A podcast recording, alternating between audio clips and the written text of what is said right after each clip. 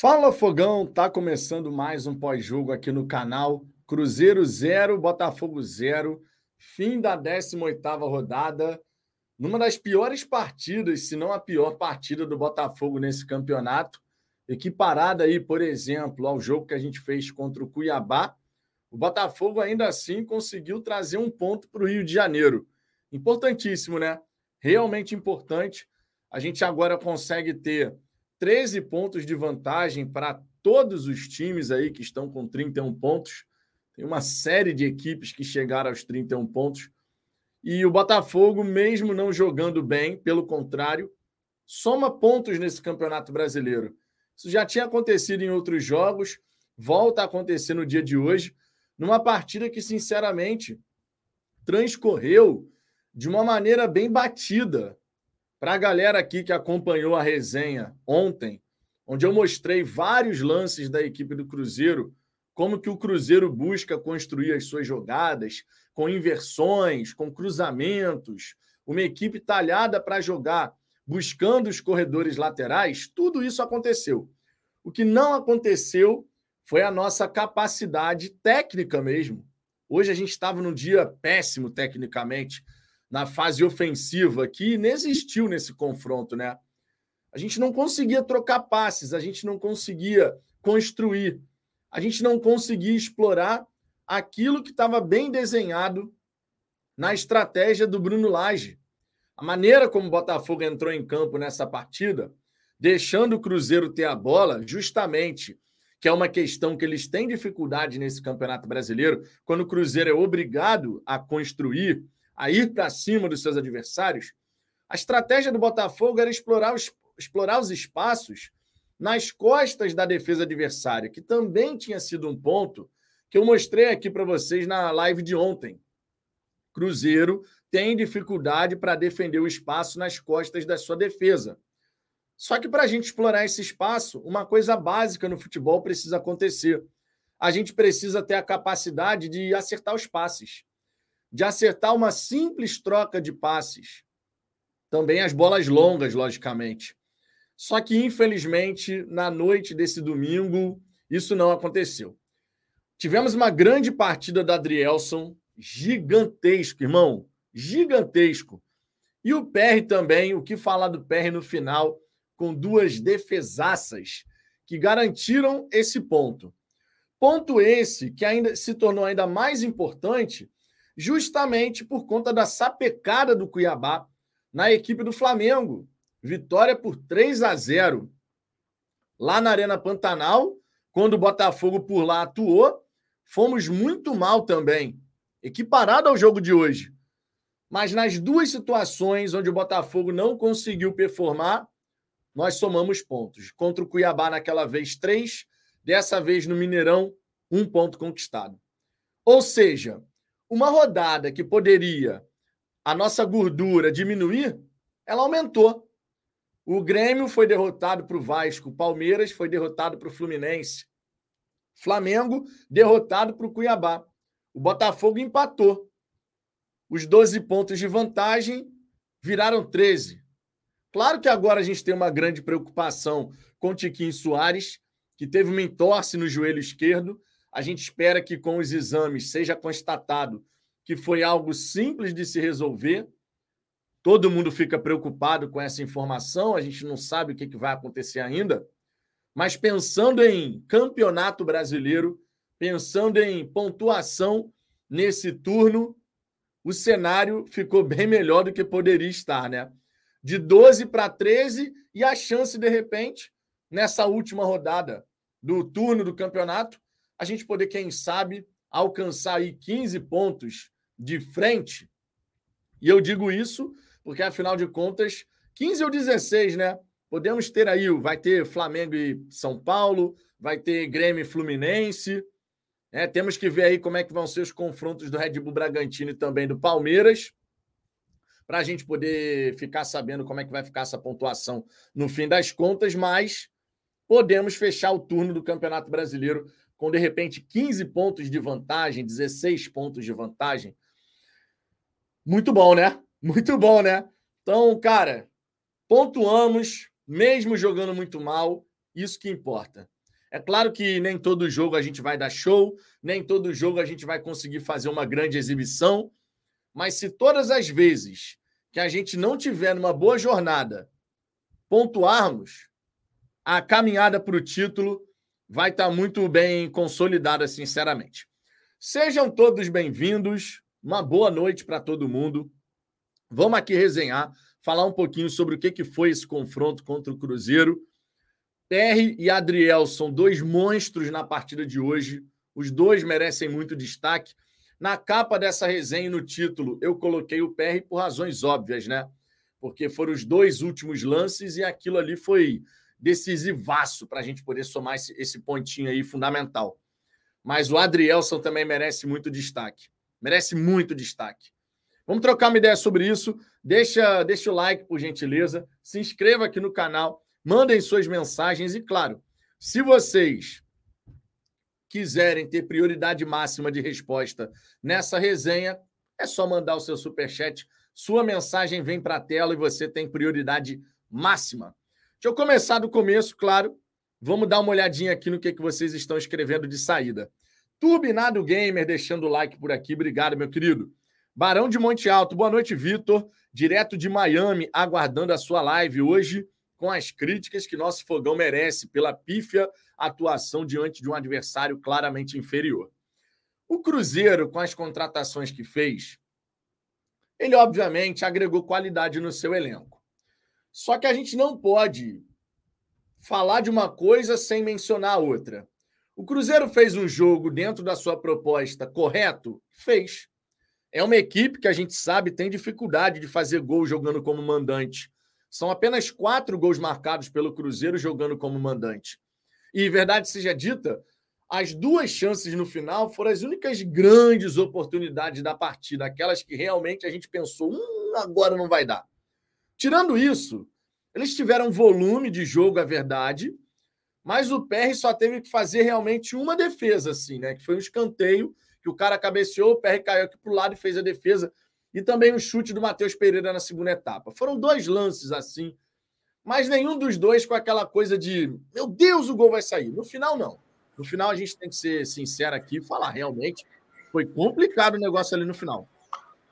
Mas o time realmente esteve aquém daquilo que a gente gostaria de ter visto. Mas, repito, aquém do que a gente gostaria de ter visto, mas ainda assim pontuando. O que não aconteceu com os nossos concorrentes, né? Essa rodada poderia ter feito a vantagem do Botafogo ter sido reduzida para 10 pontos. E no fim das contas, ela aumentou de 12 para 13. Então, isso a gente tem que celebrar, conforme o Ricardo coloca lá no Twitter dele. Ricardo voltando aqui hoje participar das nossas resenhas. Esse ano tá diferente, cara. Esse ano tá diferente.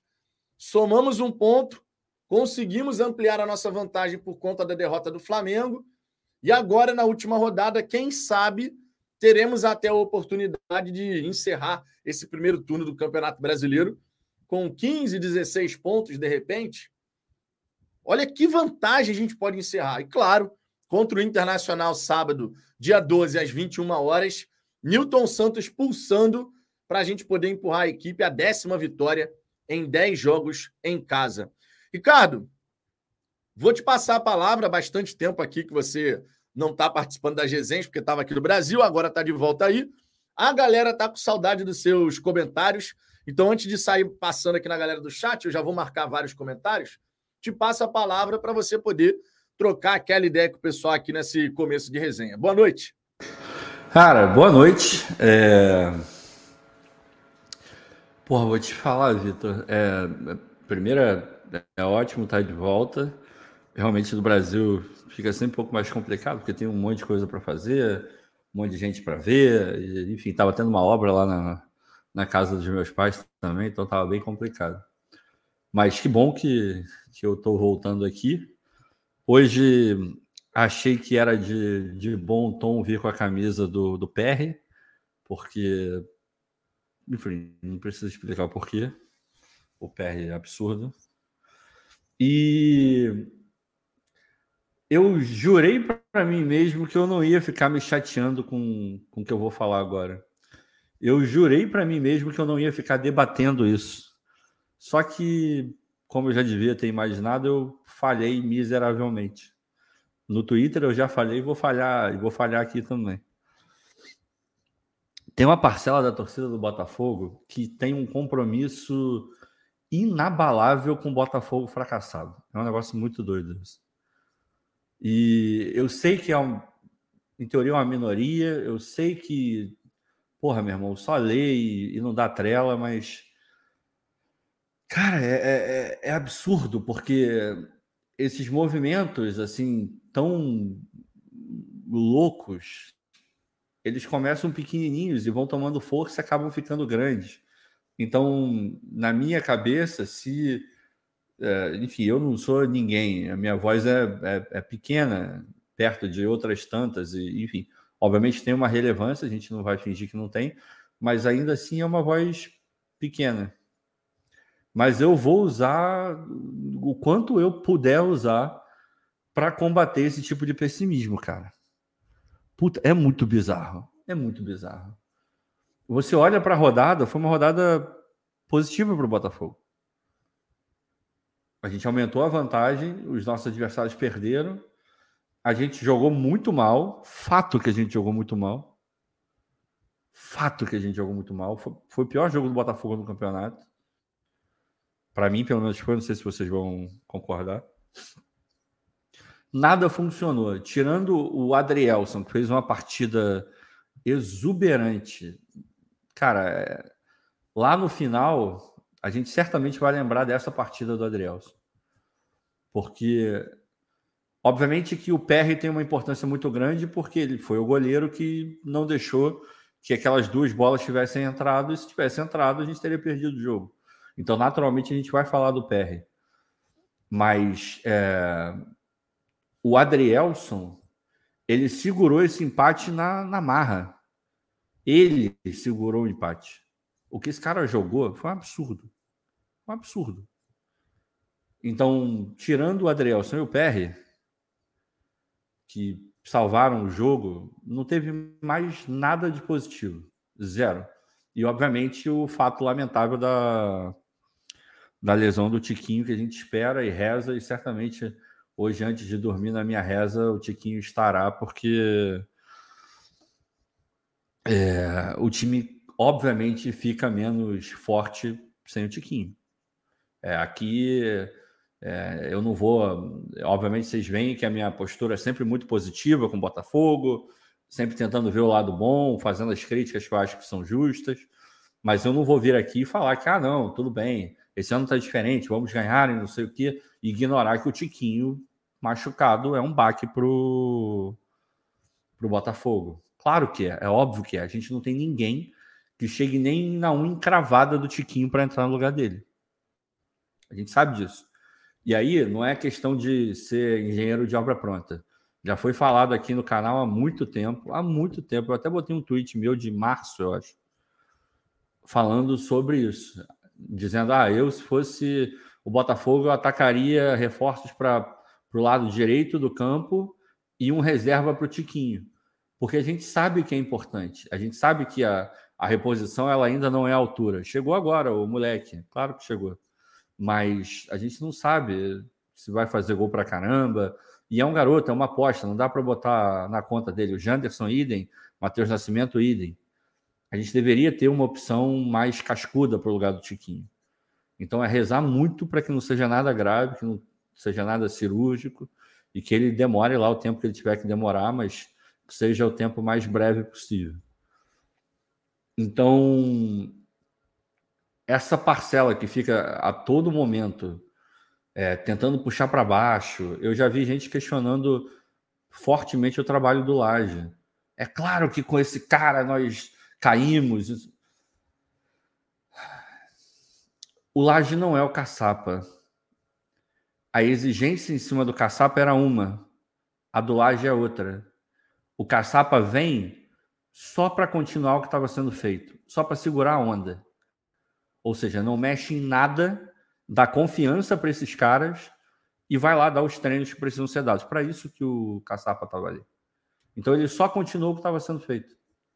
Quando você traz o laje, o laje não é o Castro. Ele não vai botar 100% do que o Castro botava. Para isso, se fosse assim tão fácil, era só botar, coloca, colocava lá o Lúcio Flávio que fosse e falava: Ó, você não vai fazer nada diferente do que o Castro fazia. Pega tudo que ele fazia e repete. Se fosse tão fácil assim, não precisaria do Laje. É óbvio que ele vai, ele está tentando colocar algumas coisas que são dele. É óbvio que ele não tem um entendimento total do que é jogar um campeonato brasileiro. É óbvio que ele está num processo de adaptação. E isso vai, em algum momento, causar um, um ruído aqui, um ruído ali. Todos nós temos que estar muito conscientes disso.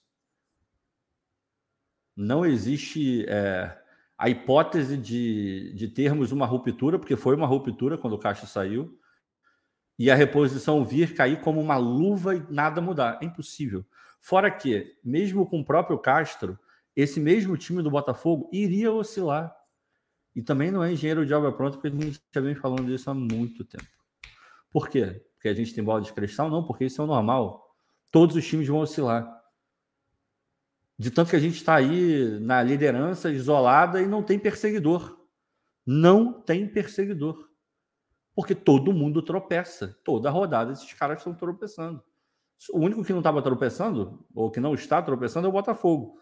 Porque Hoje a gente empata, jogando muito mal. Eu não considero nem que é um tropeço. Em condições normais temperatura e pressão era para a gente ganhar do Cruzeiro? Sim, a gente tem um time melhor que o do Cruzeiro. Mas, para mim, longe de ter sido uma tragédia. Ainda mais quando você olha o perfil da, da rodada. Aumentamos a diferença para o segundo colocado. O Grêmio, que tem um jogo a menos, perdeu o jogo para o Vasco, que era o lanterna do campeonato. Vocês conseguem ver que esse é o campeonato que a gente está jogando? E, e, esse tipo de análise é um tipo de análise que a gente tem que fazer todo, a todo momento. Eu lembro do ano passado, e é, onde é, uma parcela da torcida, e muita gente aqui no chat, ah, a gente vai ser rebaixado, estamos lutando para não cair, demite o Castro, não sei o quê. Eu lembro de ter vindo aqui e falar: vocês já perceberam que o Botafogo não entra na zona de rebaixamento e a gente ganhou o jogo contra o Inter e contra o São Paulo, e a gente está vivendo há umas 5, 6 rodadas desses dois resultados? Seis rodadas? Sete rodadas? A gente não entrava, a gente não ganhava de ninguém e não entrava na zona de rebaixamento. Isso é o quê? É você analisar e ver o campeonato que você está jogando. Não aquele que está na tua cabeça. É o que de fato está acontecendo. E o campeonato que de fato está acontecendo é um campeonato onde o Botafogo joga mal e pontua e os outros times jogam mal e perdem. É esse o campeonato que a gente está jogando. A gente está jogando no nosso melhor nível? Não, é óbvio que o Botafogo não está jogando no mesmo nível que estava jogando antes. Mas isso é natural, é esperado, aconteceria com Castro. E é mais natural ainda que aconteça com Laje. Então, um pouco mais de, né? Respirar fundo, olhar o que está acontecendo e seguir em frente.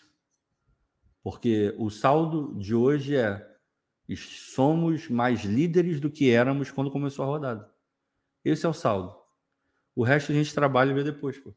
É assim que tem que seguir.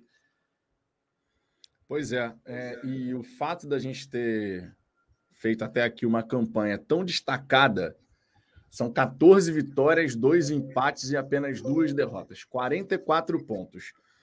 Esse fato permite ao Botafogo o tal do negociar resultado. Hoje, você soma um ponto, a rodada, no fim das contas, ajuda, porque a nossa distância, em vez de reduzir, ela aumentou um ponto a mais, justamente por conta desse empate em 0 a 0 É claro que a gente queria a vitória, todo torcedor de qualquer time do planeta só vai querer sempre ganhar. Ninguém vai ficar aqui, não, porque, pô, vamos empatar. Não. É óbvio que a gente quer ganhar. Mas nem sempre vai ser possível. E mesmo assim, a nossa vantagem ela foi ampliada. E mesmo assim a nossa vantagem foi ampliada. O Ronaldo Alvinegro, atenção aos corneteiros de plantão. O time jogou mal? Sim. Alguma coisa mudou? Na verdade, mudou, né? Agora são 13 pontos de vantagem é. para o vice-líder. Por sinal, quatro equipes aí com 31 pontos, né? Todo mundo acertou, na verdade, quando falou que esse seria o brasileiro mais disputado aí dos últimos tempos. O número de equipes com 31 pontos depois de 18 jogos, quatro equipes, é porque realmente o Botafogo faz um, um campeonato completamente à parte, fora da curva. E que bom né, que uma equipe que está lá no topo, disparada, é o Botafogo, que assim a gente fica feliz da vida. Já já vou colocar aqui a tabela do Campeonato Brasileiro na, na tela. Lucineide Vieira, boa noite. Jogamos mal, mas não é para criar crise. Torcedor alvinegro, vamos ser mais inteligentes. O Botafogo somos nós. Faltam 10 vitórias. Precisamente, ô Lucineide.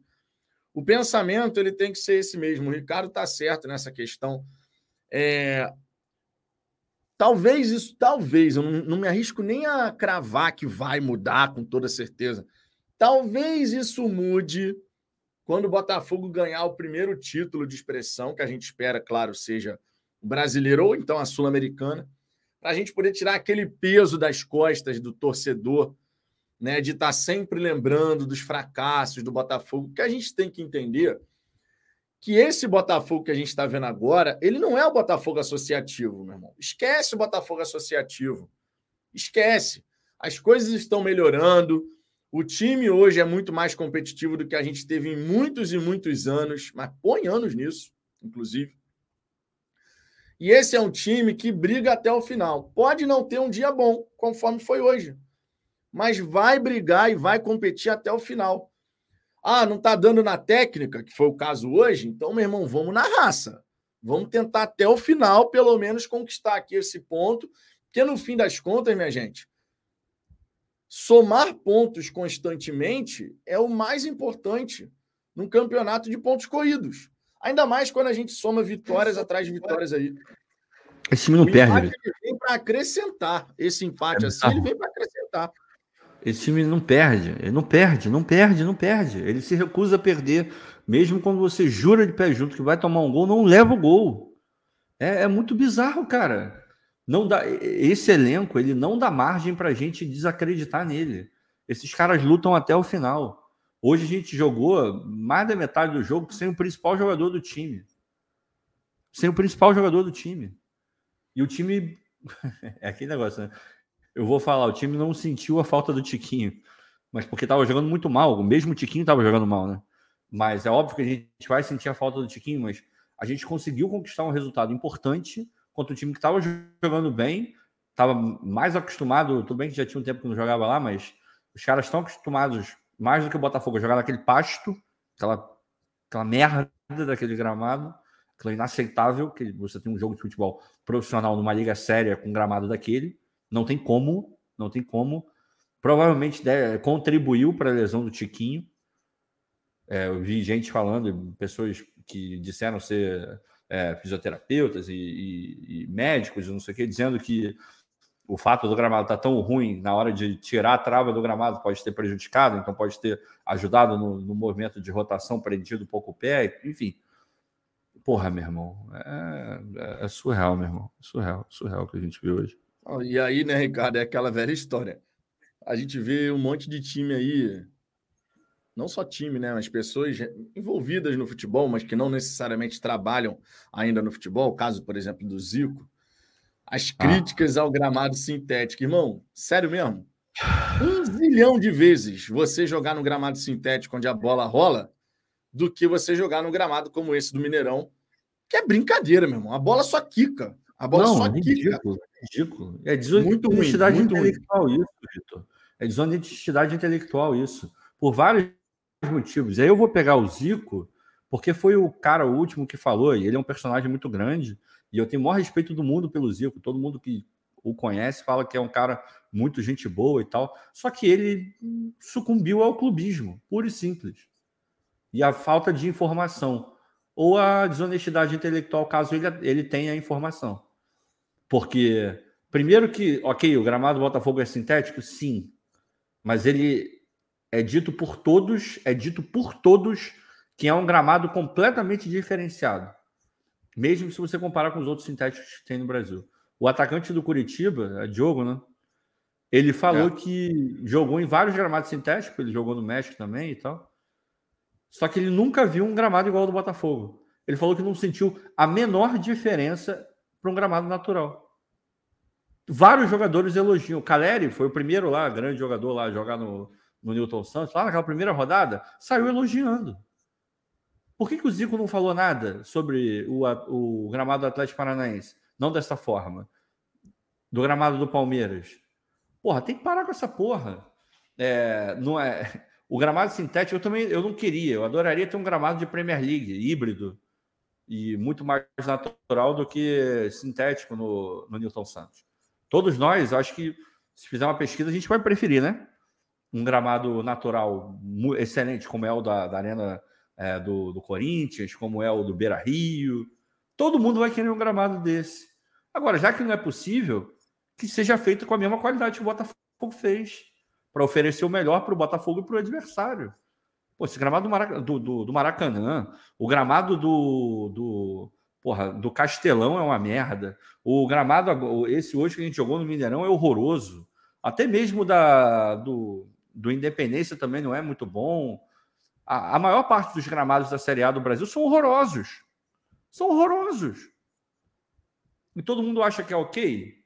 Porra, o. Qual é o nome dele? O que a gente queria contratar e não contratou e foi pro Cruzeiro. É... Matheus Pereira. Matheus Pereira saiu machucado, porra. Saiu machucado. Sentiu. Tudo bem, sentiu sozinho, mas o gramado pesado pode ter prejudicado. Porra, meu irmão, não dá. Não dá pra aceitar um negócio desse, não, cara. Não dá. O do Grêmio também é uma merda. Os caras pintando o gramado antes do jogo. Não, os Porra, gramados no futebol brasileiro, de modo geral, são uma lástima. São uma é, lástima, aí vai criticar o gramado que é bom. Porra. Ah, meu irmão, aí me poupa, né? Luiz Gustavo, se aquilo é gramado, eu sou uma Brastemp. Seremos, seremos, minha gente. 13 pontos de vantagem na ponta da tabela.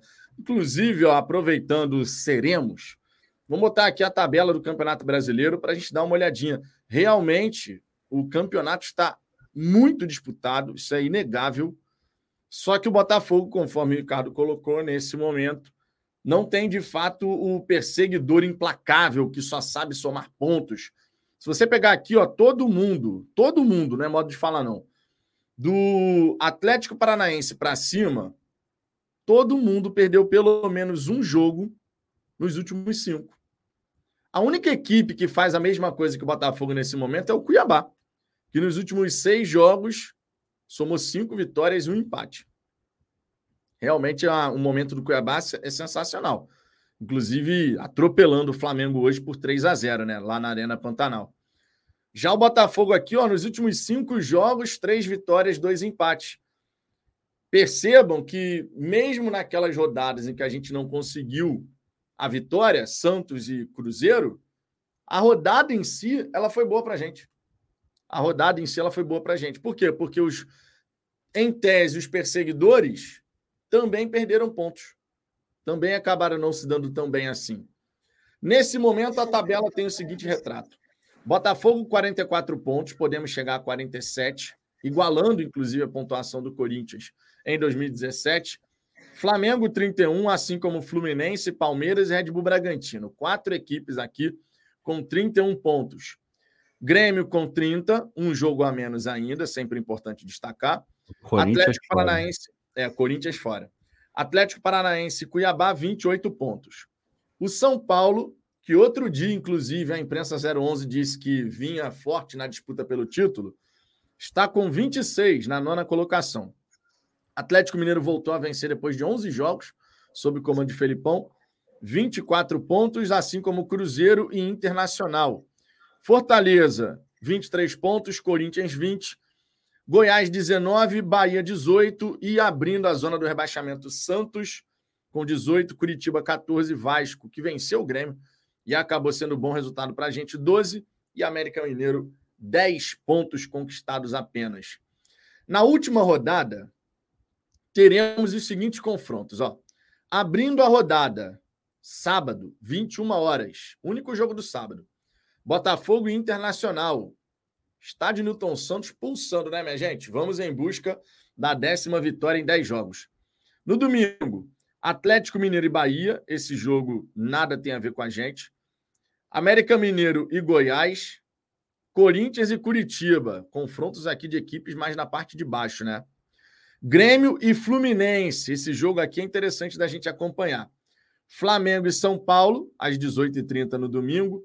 Fortaleza e Santos, Palmeiras e Cruzeiro. Cruzeiro que joga melhor fora do que em casa, inclusive. Red Bull, Bragantino e Vasco. Atlético Paranaense e Cuiabá, duas equipes com 28 pontos.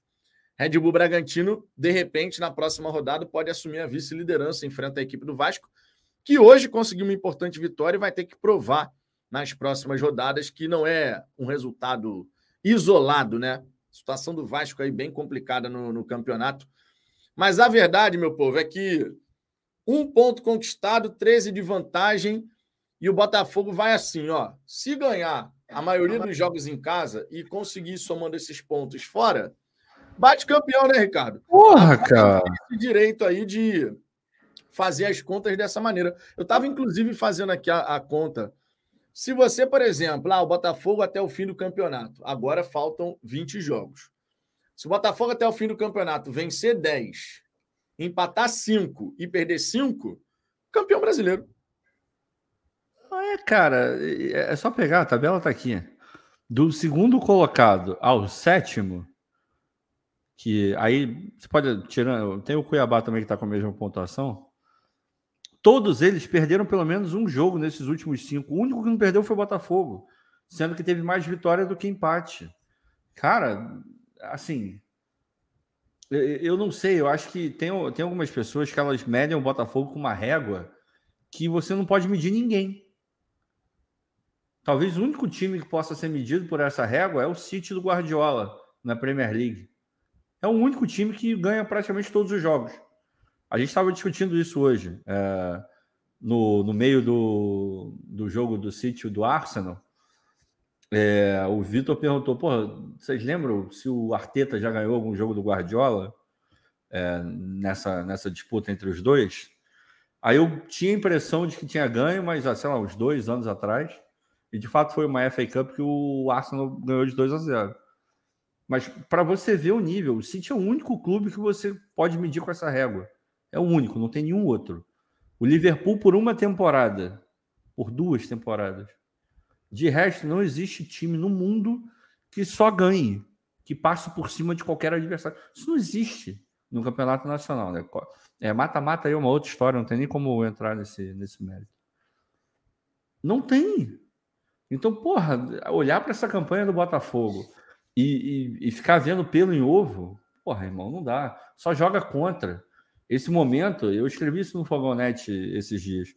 O momento é de união, cara. A gente tem que apoiar esses caras de maneira irrestrita. Algumas críticas vão ser feitas? Claro, elas devem ser feitas. Não dá para a gente jogar no nível que a gente jogou hoje. Foi muito ruim. O jogo foi muito ruim. O Eduardo hoje fez uma partida abaixo da crítica. Ele não acertou nada. Tudo que ele tentou, ele errou. Agora, é o Eduardo. Quantos jogos ele resolveu para a gente? A gente sabe o potencial que o Eduardo tem. A gente sabe que ele é um ser humano, ele não é uma máquina. Ele vai jogar mal, porra. E não é o primeiro jogo que ele joga mal, também não vai ser o último. Na média, ele ajuda muito mais do que atrapalha, não tem nem comparação. Então, você tem que tratar o jogo de hoje como ele deve ser tratado. Um jogo ruim dentro de um campeonato onde o Botafogo está sobrando. O Botafogo não tem adversário. Hoje não tem. E aí não é clubismo, não é nada. É só você olhar para a tabela que o Vitor está acabando de mostrar. Qual é o adversário do Botafogo? Não tem. Não tem. Hoje não tem. Pode vir a ter? Pode. Mas hoje não tem, porra. É simples assim. Agora, a gente. Sem soberba nenhuma, né, Ricardo? E é, sem soberba nenhuma. Não é, não. Eu tô, eu tô falando você da tá tabela. nisso, porque nesse momento o adversário do Botafogo é o próprio Botafogo, pô. É não, isso, tem, não tem outro, não tem outro adversário. Não tem. A gente fazendo o nosso campeonato, e perceba, quando eu falei aqui 10 vitórias, 5 empates, 5 derrotas, que é um, uma, um desempenho normal, né? Você considerando aqui, vai perder aqui, vai empatar ali, ganha esses jogos. Ainda assim, cara, a gente vai alcançar uma pontuação. Se isso acontecer, se exatamente essa campanha que eu coloquei acontecer, a gente está falando de mais 35 pontos, como a gente tem 44, a gente chegaria a 79. Então você vê que hoje realmente o, o adversário do Botafogo é o próprio é, Botafogo. E, e, não é arrogância, conforme o, o Antônio Passo está falando, ah, vamos parar com essa arrogância, vamos manter. Não é arrogância, Antônio, desculpa. É você olhar a tabela. O Botafogo hoje não tem um perseguidor feroz. Aquele que você olha e fala, cara, fudeu, a gente não pode perder, porque se perder, esses caras não vão perder. E era, foi o mesmo papo que eu tive com, com, com o Vitor sobre o, o Arsenal e o City quando era o contrário, você, eu falei para ele, o Arsenal não vai sustentar. porque eles vão oscilar em algum momento e tem um time atrás deles que não oscila, que é o que é o City do Guardiola, que é um monstro. Esse time não existe no Brasil. Esse time não é o Flamengo. De hoje não é o Flamengo. O Flamengo tem 200 milhões de jogadores. Tecnicamente é o melhor time do Brasil, mas disparado, mas muito de longe. Não tem nenhum time que consiga competir com o Flamengo em termos de qualidade técnica de elenco. Não existe esse time. Mas não é um conjunto. Como time, não é um time. Não coloca mais medo do jeito que colocava um tempo atrás. E aí não é soberba, é você olhar para o campo. Quantos jogos vocês viram do Flamengo jogando mal e perdendo para adversários que são piores tecnicamente que eles? Vários jogos. Eu vi ao vivo contra o América Mineiro. O time do Flamengo sem a bola não existe. Eles não marcam ninguém. Do meio para frente, ninguém marca ninguém. Todo mundo com a bola sabe jogar para cacete. Mas todo mundo sabe que a maior parte do jogo se joga sem a bola. Então não é soberba, é você olhar, cara. Não tem nenhum. O Palmeiras estava oscilando aí. Estava perdendo jogo atrás de jogo. Tem aí dois empates uma, uma derrota. duas vitórias só. O Bragantino também teve um momento muito bom, depois voltou, começou a, a trocar ali, ganha, ganha, empata, e perde, ganha, empata e perde, vai por aí. E todos os outros são assim. O Fluminense é a mesma coisa. Uma draga do cacete, ficou não sei quantos jogos sem ganhar um jogo. Defensivamente frágil também. Cano parou de fazer gol. Porra, o Grêmio jogou contra o Lanterna do campeonato, perdeu, não jogou. O primeiro tempo foi até bom do Grêmio, o segundo tempo foi ruim. Um time que está querendo perseguir o líder, um líder do nível que o Botafogo está tá sendo esse ano, não pode perder para o Lanterna do campeonato. E o Grêmio perdeu, porra. Então é, é olhar, cara, é olhar o campeonato que a gente está jogando. O campeonato de hoje, daqui a 5, 6, 10 rodadas, meu irmão, pode ser uma outra configuração, a gente não sabe. De repente o Flamengo se acerta, o Palmeiras se acerta, o Botafogo desanda, aí a coisa muda. Agora, hoje, hoje e para trás, não teve campeonato, cara. O Botafogo tá sobrando. Sobrando. Tomara que continue assim. Mas o retrato é esse, de hoje é esse, porra. Não tem como olhar uma coisa diferente. Esse é o campeonato, porra. Luiz Alves aqui mandando superchat, ó. A Zambuja, sou solidário ao sentimento de indignação com relação a esses torcedores passionais. Vamos viver um jogo de cada vez, pessoal. Seremos.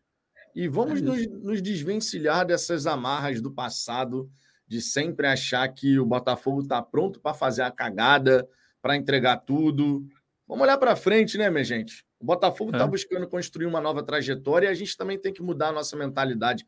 Esse tipo de, de resultado hoje, ele, na verdade, considerando todo o contexto que a gente teve na partida, cara, o Botafogo não jogou futebol hoje. Não. O Botafogo não conseguia nem trocar passe.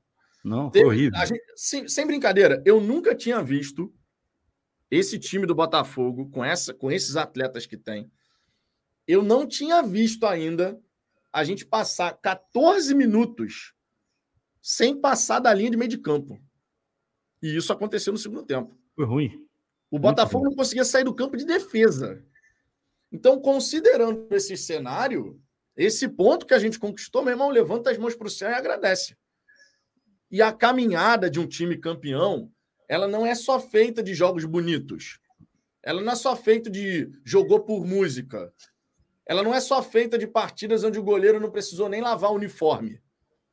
Eu lembro, por exemplo, do Fluminense, que foi campeão com o Diego Cavalieri. Irmão, o Cavalieri pegava até pensamento naquela campanha do Fluminense. Teve assim mérito hoje, campeão, Teve mérito hoje. A gente não pode esquecer disso.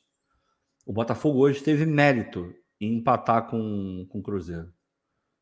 O mérito foi o sistema defensivo do Botafogo se mostrou mais uma vez extremamente sólido. Extremamente sólido. Adrielson soberbo, Cuesta num, numa boa partida. Marçal, eu acho que não fez um bom, um bom jogo, mas não fez nenhuma besteira, não comprometeu. O de Plácido idem, segurou a onda dele ali. O Marlon, na parte defensiva, foi razoavelmente bem, no apoio ao ataque e naquelas jogadas, aquelas inversões, é, aquela bola um pouco mais esticada dele, ele não foi bem hoje. E a parte ofensiva do Botafogo inexistiu, não teve ataque hoje. Então, o Botafogo teve mérito, a gente já falou isso várias vezes aqui. Quase 90% das vezes o time campeão de pontos corridos é o que tem a melhor defesa. É o time mais sólido na defesa. Me preocuparia muito mais se o Botafogo tivesse enfileirando vários gols e tomando muito gol. Porque uma hora a bola pode parar de entrar, cara. O cara pode chutar na trave, o cara pode. É, pode acontecer um monte de coisa. Agora, quando você começa a tomar muito, muito gol, é muito difícil você é, recolocar o time no prumo. E esse time do Botafogo, num jogo como hoje, só comprovou o quão sólido ele é. É muito sólido, é muito sólido. Em condições normais, a gente teria perdido esse jogo hoje. E não é que o Cruzeiro bombardeou o Botafogo, não. Teve mais volume, mas em chance criada foi quase nada. Real, assim, de você olhar e falar, puta, era pra gente ter tomado o gol, foram as duas do PR. Foram as duas. Tô, tô viajando. Não, na verdade, até falei aqui no meu destaque inicial que ele fez três defesas, né? Teve aquele cabeceio no escanteio, que foi no cantinho, ele pulou e pegou, é, mas sem é. grande dificuldade. É. Teve também o chute do Matheus Pereira na falta, que ele bate aquela bola cruzada, vai passando por todo mundo, ele espalma para o lado. E só, cara. E aí as, é. as, duas do final, né?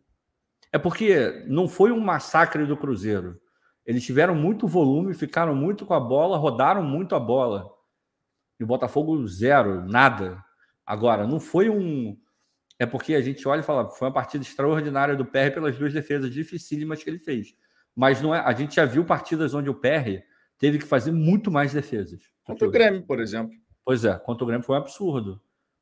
Era pra, é, a gente ficou muito mais perto de perder aquele jogo para o Grêmio do que foi hoje, na minha opinião. Por quê? Porque o sistema defensivo do Botafogo hoje foi maravilhoso, foi soberbo. E quando ele não deu conta, o PR estava lá para salvar, que é o que um goleiro precisa fazer, porra. O goleiro está lá para isso, para segurar, para não deixar a bola entrar. Se o zagueiro falhar, a última barreira quem é? O goleiro. É por isso que ele está lá. Por isso que ele é pago, bem pago, e por isso que ele joga para cacete. E merece estar na convocação da seleção brasileira na próxima, nas outras, nas outras, nas outras. O PR é um absurdo, tá, tá agarrando muito. Então, o time é sólido, gente. O time é sólido. Mesmo num jogo merda, foi um jogo horroroso do Botafogo, o Botafogo se recusou a perder. Não perdeu. Esse time é muito difícil ganhar do Botafogo. É muito difícil ganhar do Botafogo. Por isso Muita a gente está. Porra, é muito difícil. Douglas Barros, temos também que reconhecer o Cruzeiro jogou a vida contra a gente. Foi melhor e tem de ser respeitado por isso. Bela partida e seguimos mais líderes. Seguimos mais líderes mesmo. Também tivemos aqui o Luiz Alves, ó. Agora, o Ricardo, novidade, o StreamYard marca agora as mensagens membro, dos membros aqui. Ah, é? Tem isso? Facilitou a barbaridade, meu irmão, porque antes era só no não. YouTube. Agora é tá aí, ó. O ah, Luiz Alves completando um mês aqui como membro do canal. Hoje, na minha opinião, foi o nosso pior jogo do brasileiro, mas faz parte. Estamos muito acima da média e, além disso, tivemos sorte. Rodada perfeita. É Esse jogo de hoje, na minha opinião, só se equipara mas hoje ainda conseguiu ser pior do que contra o Cuiabá, lá na Arena é. Pantanal. Só que lá a gente conseguiu arranjar aquela jogada em belíssimo passe do Segovinha, infiltração do Luiz Henrique, pênalti. Mas é. aquele jogo contra o Cuiabá também foi muito ruim, mas hoje conseguiu superar, porque hoje o Botafogo não conseguia nem trocar passe, meu irmão. Isso foi uma parada é. que me incomodou muito. Tudo bem, o gramado prejudica pra caramba a qualidade do, do jogo, né? Isso é inegável. Mas, caraca, malandro, chegou uma hora que eu tava agoniado já. Porque tava você ruim. viu os caras do Botafogo tentar dar um passe, trocar dois, três passes e, e não saía. Simplesmente não saía. É impressionante. É. Ó, e botando o... perspectiva, esse, esse, jogo contra o Cuiabá, é, a gente não jogou bem, mas já era um Cuiabá organizadinho. Já era um Cuiabá sim, sim, muito sim. melhor do que o Cuiabá anterior. Então, olhando para esse resultado, para aquele 1 a 0 do Botafogo contra o Cuiabá, a gente tem que valorizar ainda mais do que foi aquele jogo, porque esse time do Cuiabá, de fato, virou uma chavinha, cara. Os caras são muito organizados, muito organizados. E essa organização tá fazendo várias vítimas, né? Não é à toa. Várias, né? várias. Não é à toa. De maneira sobre justa. Sobre o Tiquinho Soares. Sobre o Tiquinho Soares, minha gente, olha só. A galera tá pedindo para a gente falar sobre o Tiquinho aqui. Tem uma foto do Tiquinho Soares que ele está com o joelho imobilizado, mas está andando por conta própria. Aquela imagem dele descendo as escadas ali amparado preocupou, obviamente. Depois, logo na sequência, o Botafogo soltou um comunicado informando, né? Olha, entorce no joelho esquerdo, vai voltar ao Rio de Janeiro para passar por exames e tudo mais. Eu até conversando com o Alex, que é membro aqui do canal no WhatsApp, falando, tava falando com ele, e eu falei: olha, eu fiquei, pelo movimento do joelho do Tiquinho, eu fiquei com suspeita de colateral medial ou lateral, pela maneira como ele colocou a mão no joelho e tal. A gente, claro, precisa de exame de imagem para saber né, o que, que aconteceu, mas em torce, em torce me preocupa menos do que outra coisa. O movimento do joelho do Tiquinho não me parece ter sido um movimento de uma lesão gravíssima, mas só com a imagem, claro que a gente vai conseguir confirmar. E estamos todos na torcida aí para que Tiquinho Soares esteja bem e possa se recuperar o mais rápido possível. É óbvio que a gente vai sentir a ausência do melhor jogador do campeonato. Qualquer time sentiria a ausência de um grande atleta. Vide, por exemplo, o próprio Flamengo, que quando a Rascaeta não joga, ou joga e não atua no seu melhor nível, o próprio time do Flamengo, que tem realmente um grande elenco, vários grandes jogadores, acaba sentindo, porque grandes atletas fazem falta. Ele já não jogaria contra o Internacional, porque acaba tomando o terceiro cartão amarelo. Então, o Botafogo, Bruno Lage, vai ter que buscar outras alternativas. Hoje, por exemplo, na ausência do Tiquinho, ele tentou reproduzir aquilo que foi feito contra o América Mineiro, né, no estádio Newton Santos, que o Eduardo jogou o fino da bola, mas hoje realmente o Eduardo acabou não conseguindo fazer muita coisa, errou tudo que tentou ali na frente, não estava num, num, num, bom dia, né, numa boa noite. Mas sobre Tiquinho, basicamente falando, é isso, minha gente. Vamos esperar o Botafogo atualizar, tá todo mundo preocupado, mas nesse momento é o que nos resta, é esperar a atualização do Botafogo após o exame de imagem ser realizado. E aí, ô Ricardo, entra até aquela situação, né? A janela já fechou, porém, atletas livres no mercado, né, que estavam livres até a data do encerramento da nossa janela, podem vir a ser contratados. Será que o Botafogo vai atrás aí de um atleta para poder tapar essa, esse, essa lacuna que fica com a lesão do Tiquinho? A gente espera que não demore muito para ele voltar. Ou o Botafogo vai confiar no Janderson e no Valentim, que está chegando aí da segundona uruguaia? Assim, Vitor, eu falei um pouco antes, assim. Eu não vou falar isso, e assim como você também não, e outros tantos não estão falando isso só porque o, Tiquinho se machucou. A gente já vem falando há bastante tempo que o Tiquinho precisa de um reserva. O reserva do Tiquinho não é o Matheus Nascimento. O reserva do Tiquinho não é o Janderson. O reserva do Tiquinho não é o garoto que acabou de chegar. O reserva do Tiquinho não é o Eduardo. E o reserva do Tiquinho não é o Júnior Santos. O Mazuco pode falar o que ele quiser. Mas nenhum desses caras é o reserva do Tiquinho. Nenhum deles segura a onda minimamente do jeito que o Tiquinho segura. O Eduardo funcionou naquele jogo. Mas ele não é um falso 9. Ele não fez a carreira dele sendo um falso 9. Ele não é o expert do falso 9. Ele não é o Messi. Simples assim. Matheus não, não é esse cara para segurar. Jogou alguns bons jogos. É um bom jogador. Continuo dizendo que ele é um bom jogador, mas ele não é esse cara. O Carlos Alberto também não é o. Entrou, fez alguns jogos sendo esse cara, entrando no lugar do Tiquinho, fazendo gol, mas ele não é. A gente precisa de um jogador cascudo para entrar no lugar do Tiquinho se precisar. Se o Tiquinho ficar duas semanas fora, três semanas fora, o time já vai sentir a falta do Tiquinho. Qualquer time do Brasil sentiria a falta do Tiquinho. Qualquer time sentiria a falta de um cara que faz o que ele faz dentro do campo. E não é simples repor o Tiquinho. Acho muito pouco provável que, mesmo que o Botafogo vá ao mercado, que ele consiga um cara com as características que o Tiquinho tem. Porque é muito difícil. Agora, dá para conseguir alguém. E para mim não é uma questão de si. Tiquinho fora três, quatro semanas, cinco, seis semanas, ou dois, três meses, sei lá quanto tempo ele vai ficar fora, o Botafogo tem que ir ao mercado. Sabe por que o Botafogo tem que ir ao mercado? Porque já era para ter ido. Esse cara já era para estar no elenco. Já era. É um erro não ter esse jogador no elenco. É um erro. É um erro. Simples. Simples. Não, não tem para onde correr. Não, e todo mundo já apontava, né, cara? Isso era algo que dentro da própria torcida, de modo geral, dentro da própria torcida, a gente já escutava todo mundo falar, porque era algo muito perceptível. O Porra, nível do Tiquinho para o seu reserva, seja ele Matheus Nascimento, seja ele Janderson, é muito diferente. É muito diferente. O Tiquinho é. Não, tem, não, não tem que a gente vá trazer um outro Tiquinho, a gente sabe que isso não aconteceria. Mas que você pudesse ter um cara ali, de repente, um pouco mais experimentado, para num momento como esse, segurar a bronca, porque, querendo ou não, imagina colocar qualquer um desses garotos aí para substituir o Tiquinho durante algum tempo a pressão que é em cima desse garoto para ele poder chegar e entregar o que o Tiquinho está entregando. Não, não tem como, não dá para botar nos, na, nos ombros desse de um moleque a responsabilidade. Ele pode entrar e pode fazer. Eu realmente acho que o que o Adamo vai dar. Eu não sei se é, se é assim a pronúncia, mas eu, eu tenho a sensação de que ele vai fazer muito gol. Só que não é assim, né? Ele tem que entrar e entrando aos poucos e ganhando oportunidade. A gente está vendo o que está acontecendo com o Hernandes.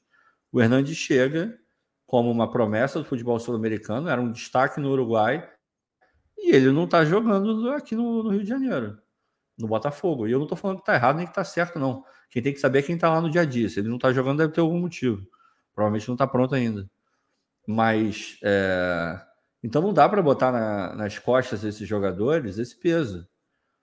Tem que vir um cara mais cascudo. Sabe? É, e, e, eu não estou nem falando um, um craque, um gênio da bola, porque é difícil você imaginar que você vai contratar um agente livre, craque, gênio da bola. É muito difícil. Agora, sei lá, eu vou falar um jogador aqui, mas foi o primeiro que me veio e é só é um exemplo muito básico de uma questão de nível de jogador um cara que é mais cascudo, eventualmente no time acertado meteria gol. Foi o primeiro exemplo que veio na minha cabeça, o Sacha, o Eduardo Sacha. Eu não gosto, não acho maravilhoso, mas é um cara que no time acertado, ele vai meter um gol aqui, vai meter um gol ali, e não tem o mesmo estilo do. É só questão de ser um jogador cascudo. E que vai, no time acertado, ele vai fazer gol. E você pode pensar em outros tantos. O Pedro Raul, por exemplo. O Pedro Raul nesse time do Botafogo ia meter gol pra caralho mas muita coisa. Porque ele é um bom jogador, mas está no nível abaixo do Tiquinho, já é um cara mais rodado. Então tem outros tantos jogadores aí, e certamente a gente fala aqui tanto do, do, do scouting do Botafogo, deve ter algum nome mapeado nesse sentido. Só não deram um ok para ir atrás, que isso vai custar uma grana. Atacante, gol custa caro, né? A gente sabe disso. Então Exato. tem que ter ali, e, e, com o dinheiro que o Matheus ganha, a gente sabe que impacta no, na folha salarial o salário do Matheus. Aí você vai contratar um, um atacante, um camisa nova, mesmo para reserva, tu não vai pagar menos de 400, 500, 600 mil reais para esse cara. Um cara no nível, nesse nível bom que eu estou falando. Então é, é um negócio complicado, mas que o Botafogo errou em não ter pego um jogador desse nível, sem dúvida nenhuma. Sem dúvida nenhuma. É, vamos ver como é que o Botafogo vai se comportar em relação a isso, né? E, claro, a gente tem que saber qual é o prazo estimado de retorno do Tiquinho. Geralmente, lesões assim de colateral medial, colateral lateral, não sendo nada grave. Meu irmão, bota aí umas quatro semaninhas para poder você fazer a recuperação certinho, depois não sei o quê, a menos que o Botafogo consiga é, em tratamento em período integral, né? De repente pode ser uma alternativa para colocar o Tiquinho o mais rápido possível em boas coloca condições. Célula Mas tronco, antes... Coloca célula de cachorro, de gato, é, meu irmão, de antes a gente, sei lá, meu irmão, qualquer coisa. Qual vai ser o resultado do exame de imagem? Vamos todos torcer para que seja uma coisa tranquila, de ser tratada de forma convencional, conforme o Ricardo disse, sem necessidade de intervenção cirúrgica, porque o melhor jogador do campeonato faz falta em qualquer equipe, não é só no Botafogo, não. Qualquer equipe sentiria falta de um Tiquinho Soares, verdade seja dita. Temos aqui outras mensagens, ó. O Jorge Araújo, nosso Jorgeão Diretoria. Boa noite, galera. Mesmo não dando bom, acabou dando certo. Pois é. O Cuiabá cometeu o crime, né? 3 a 0, irmão. Que sapatada que o Cuiabá deu no Flamengo. Rodrigo de Paula, seremos, seremos. Rafael Carmo, Botafogo tem pacto. Não ter saído derrotado no Mineirão hoje é impressionante. A atuação foi pavorosa. O sistema defensivo do Cruzeiro nos colocou no bolso. Excelente resultado. Com toda certeza foi um excelente resultado considerando ainda o cenário que a gente teve nesse confronto, cara. No, cara, é. quando deu ali, sinceramente, quando terminou o primeiro tempo, eu já estava agradecendo da gente ter segurado 0 a 0 Aí eu pensei, bom, vai voltar o segundo tempo, vamos ver se o Botafogo volta mais ligado, né? Aí voltou o segundo tempo, passou 14 minutos sem o Botafogo sair do campo de defesa. Eu falei, Jesus Cristo, eu só quero, eu quero pontuar, meu irmão. Eu já tô aceitando esse 0 a 0 aí, eu quero pontuar. Porque, rapaz, a situação estava complicada, mas no fim das contas, os 12 pontos de vantagem se transformaram em 13 e isso conta pra caramba. Olha, olha o Gabriel aí, olha o Gabriel aí, Vitor. Cadê o Gabriel? Gabriel Moura. Tá, tá, tá, tá, enfim, tá botando aí no, no chat aí a, o amor dele pelo Tiquinho. É. Esse ama se isso ajudar, né, Gabriel? Esse aí ama bastante mesmo. Se Porra. isso ajudar o Tiquinho a voltar rápido, tá tranquilo. o Isaac Rosa. Dá para ver o gosto em defender do Adrielson. O cara não sente medo ou se desespera, independente oh, da pressão. Ele é um show à parte. E, meu irmão, o Adrielson, vocês acham que não, mas esse, esse lance que o Adrielson faz de dar o carrinho, tira a bola e vibra olhando para a galera, meu irmão, isso vai criando uma parada psicológica. Tipo assim, este desgraçado joga pra cacete, ataca pelo outro lado, ataca pelo outro lado, sai daqui. Mas do outro lado também tem o Cuesta, que fez uma boa partida hoje, né? Diga-se. Ele... A nossa dupla de zaga é simplesmente um espetáculo, né? A, a, a química Adriel Cuesta é uma coisa espetacular, cara. Assim, eu botei no Twitter e de verdade, é, é o meu sentimento mesmo, assim. O Adrielson é o melhor zagueiro que eu vi com a camisa do Botafogo. Que eu vi. Eu não conto Gotardo, Gonçalves, porque eu era muito moleque, eu tinha, sei lá, seis anos. É, era muito garoto, então é diferente. Eu lembro de algumas coisas, lembro do título de 95, alguns jogos, a final e tal, eu lembro de alguma coisa, mas é completamente diferente quando você tem, sei lá, 14, 15 anos, que você tá, de fato está vivendo aquilo, né? Você começa a entender um pouco mais como é que o jogo é, como é as nuances, aquilo tudo. Quando você de fato começa a acompanhar futebol. Desde que eu de fato comecei a acompanhar futebol, eu, não, eu nunca vi um zagueiro do nível do Adrielson. Assim. O Carly é foda, eu amo o Carly. Porra, já falei isso aqui. Tem dois jogadores da história do Botafogo que eu tenho camisa com nome e número, porque eu quis botar. O Newton Santos e o Carly. São os dois. É nem do Louco Abreu tenho. Nem do Louco Abreu. Então, esse é o meu nível com o Carly. Mas, pô, o Adrielson é muito mais zagueiro que o Carly. Muito mais. Não tem nem comparação. O Adrielson, cara, é uma parada impressionante. Adrielson é surreal, cara. Ele é e é pensar que a maneira como a gente contratou o Adrielson é que é um espetáculo, né? É, Olha o fake um... da Digníssima aí, ó. Olha o fake da Digníssima aí, ó. Isso é fake, meus amigos, é fake. Você vê, a, a Digníssima está famosa. Tem até fake aqui no, no YouTube. É, Nunes, Vitão, boa noite. Aquele pasto do Mineirão não dá para jogar, porém, hoje é aquele tipo de dia que nada dá certo. E para piorar, Pede-se Tiquinho, o Alex Sanches está disponível. O que você acha? O Alex Sanches ele estava sendo cogitado. ele foi oferecido para alguns times. O é... Grêmio também, né? Quando rolou é, esse trailer ali, aí o Soares vai embora. Tá, é. Assim, eu gosto, cara. Eu não vou negar. Se vem o Alex Sanches, eu, eu, eu paro. Pô, cara, o cara é um puta atacante. Ainda hoje está fazendo gol. Tem, tem, fez uma boa temporada agora. Mas acho muito difícil. Acho muito difícil. Esse cara não vem para ganhar menos de um milhão.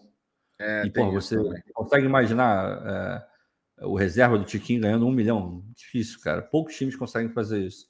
Acho que só o Flamengo consegue fazer um negócio desse. Então, realmente não. É, não, é, é, fora de cogitação. Esse tipo de, de, é. nome assim, super conhecido e tal, esquece, minha gente. Esquece. Isso. É a mesma coisa o Ricardo Gonçalves aqui, ó, o Vieto. Irmão, é outro que ganha uma fortuna. É outro. É, não, é. E, pô, não foi pro. Assim, obviamente é muito melhor ir pro Botafogo do que ir pro Vasco. É claro isso, mas. Se ele não veio pro, pro Vasco, se de fato foi isso, né? É, obviamente o, a campanha conta muito, mas porque a mulher não queria para morar no Rio de Janeiro, blá, blá, blá, a gente sabe que isso pesa, né? O Zahavi não veio por causa disso. Porra, não muda nada, né? É, é a mesma bosta. É, o Rio de Janeiro é, é, a casa do Vasco e do Botafogo, não muda nada. Então, esquece o Vieto. Exato. É, temos aqui também o comentário do Emanuel. Acho que é valeria né? a pena. Ainda tem isso. É, tem isso também. Ele é tipo um 10, né? Ele jogava É, lá na- no mundo árabe como um 10. É, ele não é um atacante, Emanuel. é camisa 9. Acho que valeria a pena tentar o Diego Costa só até o final do ano. Tico ausente, vamos sofrer Não, muito não, sem uma não, referência. Diego Faz isso não, gente. O Diego Costa não dá, não, gente. Sério mesmo. Não. O Diego ele já não Costa ele é um cara desagregador. É, esquece. Ele é desagregador. Eu lembro de um vídeo no Atlético Mineiro que a galera tá lá reunida naquele círculo assim, né, conversando. E o Diego Costa tá assim, viajandão, meu irmão. Ele tava nem aí pro que tava acontecendo ali. A galera fazendo aquela corrente, sabe? Por quê? Porque o Hulk, cara, na- em 2021, o Hulk tava destruindo geral, meu irmão. E o Diego Costa era É. banco. E o Diego Costa, ele tem essa coisa do. "Oh, eu sou o Diego Costa, não sei o quê. Então É, não é o tipo que tá. perfil, sinceramente, que eu gostaria de ter no Botafogo, não. Aí que tá, eu acho que esse é o ponto, assim. Eu não, eu não acho que ele seja um cara desagregador, tá? Eu acho que ele é desagregador em alguns contextos. Tipo, você vê o. Eu, eu já falei aqui várias vezes, para mim a melhor TV de clube é a do, do Wolverhampton. É, para mim é a melhor de todas, eu adoro. Virei fã pra cacete, o Wolverhampton. E em vários vídeos você vê que ele tem uma. Ele tinha, né? Porque ele não tá mais lá. Uma relação muito maneira. Pô, o Cunha fala super bem dele. É, enfim, tem- você vê que ele estava integrado ali e tal. No Chelsea também, pô, o cara foi jogar lá outro dia, a torcida aplaudiu o cara, foi importante, Premier League e tal. O problema eu acho que é quando ele sente. É, quando ele se sente maior do que o ambiente onde ele está. Aí ele fica intragável. Que foi certamente o que aconteceu no Atlético. Deu para ver pela forma como ele saiu, falando mal do, do centro de treinamento. Então, quando ele acha que ele é maior do que quem está em volta dele, aí ele é um pé no saco. Quando ele sabe que ele tem que baixar a bolinha dele, aí eu acho que ele é um cara legal, que ele agrega. Sinceramente. Então, eu não traria para o Botafogo. Não traria para o Botafogo. Não traria, porque eu acho que ele, ele vai se colocar acima do clube e acima dos jogadores que estão lá, porque ele vai ter mais nome do que todos os outros que estão lá. A verdade é essa. Jefferson Soares, não vamos fazer ótimos jogos todas as rodadas. A única coisa chata é que não vamos quebrar o recorde do primeiro turno, como as coisas mudam. É, a gente pode bater o recorde do Corinthians por conta do número de vitórias, né? Isso pode acontecer, a gente teria a melhor campanha do primeiro Ah. turno, vencendo o Internacional por conta do número de vitórias. É, Rafael Ramos, quando a gente fala que o Botafogo moscou mais uma temporada e não contratar um centroavante experiente para a reserva do Tiquinho, torcedor não gosta e te ataca. Deu sorte pro, pro azar. Cara, eu acho que a maioria dos torcedores, pelo menos assim, nas resenhas que, que a gente faz aqui no, no Fala Fogão, acho que a maioria dos torcedores há bastante tempo já falava sobre essa lacuna. Tanto é que o pessoal dizia: olha, se tivesse que contratar só dois jogadores, a maioria dizia um lateral direito e um atacante. Um lateral direito e um atacante. Só que no fim das contas, o Botafogo até tentou o tal do João Pedro, mas aquela história de esticar a corda até o último momento, quando teve a negativa, o João Pedro indo para o Grêmio, não teve tempo hábil aí para fechar com outro jogador né, no último dia da janela. Tudo bem que a gente ainda pode contratar, mas agora depende de estar livre no mercado e de já estar livre até o dia 2. Né? Se ficou livre depois do dia 2, não pode, só para a próxima temporada, são as regrinhas da FIFA. Tá? É, então, esse é um ponto importante aí para ser destacado. Rodrigo Vieira, o bom é que quando o Botafogo foi mal, os adversários diretos também foram. Achei só que, taticamente, em um campo ruim, o Laje não organizou a equipe da forma adequada.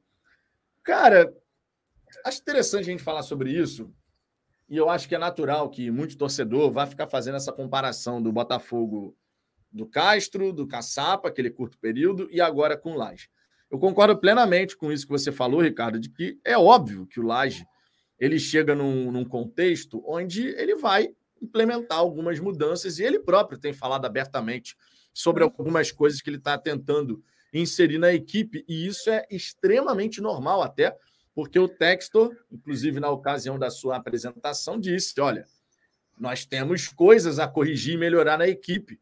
E o Laje ele vem não só para manter o que está sendo feito, mas também para fazer o seu trabalho. Né? Ele tá, afinal de contas, ele está sendo contratado para poder desenvolver um trabalho onde ele vai agregar ao que está sendo feito, não apenas ser um boneco que distribui camisa e vamos lá, vamos jogando e tal até o final da temporada. Só que eu acho interessante a gente destacar o seguinte: hoje, nessa partida contra o Cruzeiro, a estratégia do, do Laje e do, da equipe do Botafogo estava muito clara. Qual é a dificuldade do Cruzeiro nesse campeonato? Não é contra-atacar. A dificuldade do Cruzeiro é quando eles têm a bola e eles têm que propor. E dentro de casa, a equipe do Cruzeiro é, é um time que só tinha feito quatro gols. A dificuldade, inclusive, que eles tiveram de criar, de fato, situações muito reais contra o Botafogo dá o tom do porquê o Cruzeiro, jogando como mandante, só tem quatro gols marcados nesse campeonato. Também é uma equipe que sofre poucos gols como mandante, sofreu apenas sete. Essa é a campanha do Cruzeiro, jogando nos seus domínios. Tudo bem que esses domínios nem sempre foram o Mineirão, na verdade foi mais a Arena Independência do que outra coisa. Até jogou no interior de Minas, lá em Sete Lagoas e tudo mais. Porém, a gente não pode ignorar um fato. A equipe do Laje, tá? E eu estou falando da comissão técnica, os analistas, obviamente, eles produziram os relatórios das, da equipe do Cruzeiro pautado naquilo que a equipe deles vem apresentando até então nesse Campeonato Brasileiro, em que pese agora eles terem os reforços que eleva a qualidade técnica, né? A chegada do Matheus Pereira, do Arthur Gomes, são jogadores que vão ajudar o Cruzeiro a melhorar o seu desempenho aí no Campeonato Brasileiro. Só que os conceitos de jogo do Pepa, que é o treinador português inclusive, esses conceitos eles já estão aí. E ele não vai mudar os conceitos de uma hora para outra no instalar de dedos. A qualidade técnica de quem executa aumenta, mas os conceitos coletivos eles já estão sendo executados há algum tempo. A equipe do Cruzeiro, durante esse campeonato, e inclusive nos jogos em casa, e eu mostrei isso aqui na live de ontem, é uma equipe que tem dificuldade de defender, de defender o espaço nas costas da defesa. Foi assim contra o Curitiba, foi assim contra o São Paulo, foi assim contra o Fortaleza. Foi assim contra várias equipes. Se tem uma bola nas costas da defesa, eles têm dificuldade.